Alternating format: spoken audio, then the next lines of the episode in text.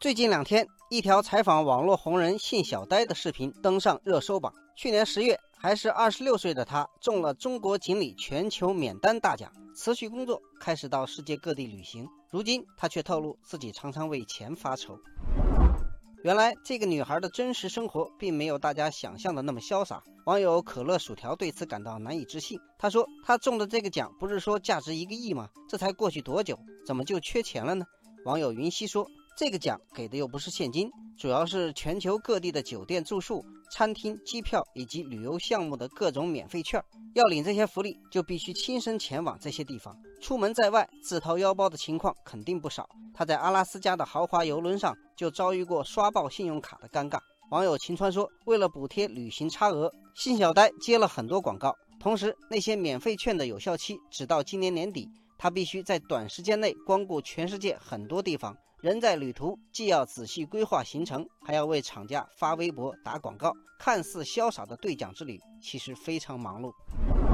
网友南山金鱼说：“这场看上去说走就走的旅行，其实是一场全球品牌的网络营销活动。发起这场活动的公司和数千相关厂商，才是最后的真正赢家。”网友清平阁说：“如今电商平台上的抽奖活动华而不实，经常会抽来不需要的或者用不上的各种优惠券、大礼包。网民在无数的抽奖中成了营销链条上的流量工具。”网友心也说：“锦鲤女孩也直言，得到这份大奖更像是大坑，自己半年来去医院的次数比这二十多年加起来还要多。”他在兑奖之旅中透支着身心健康，而其他拿着手机等着中奖的人，依然被这个消费泡沫消耗着时间和注意力。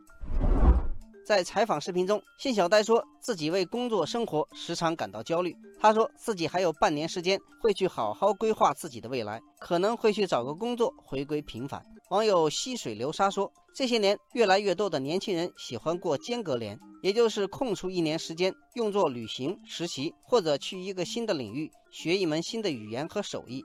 体验与过去完全不同的生活，我们不妨把锦鲤女孩这一年的兑奖旅行看作她的一个间隔年。网友思维说，这些日子里，他被众商家消费裹挟，固然有些遗憾，但如果能逐渐找到自己真正喜欢的生活方式，体验到人生价值所在，那这场间隔年旅行也算值了。网友新蕊说，人生最大的幸运是把命运掌握在自己手里，与其做一条被消费绑架的锦鲤，不如抓紧宝贵时间。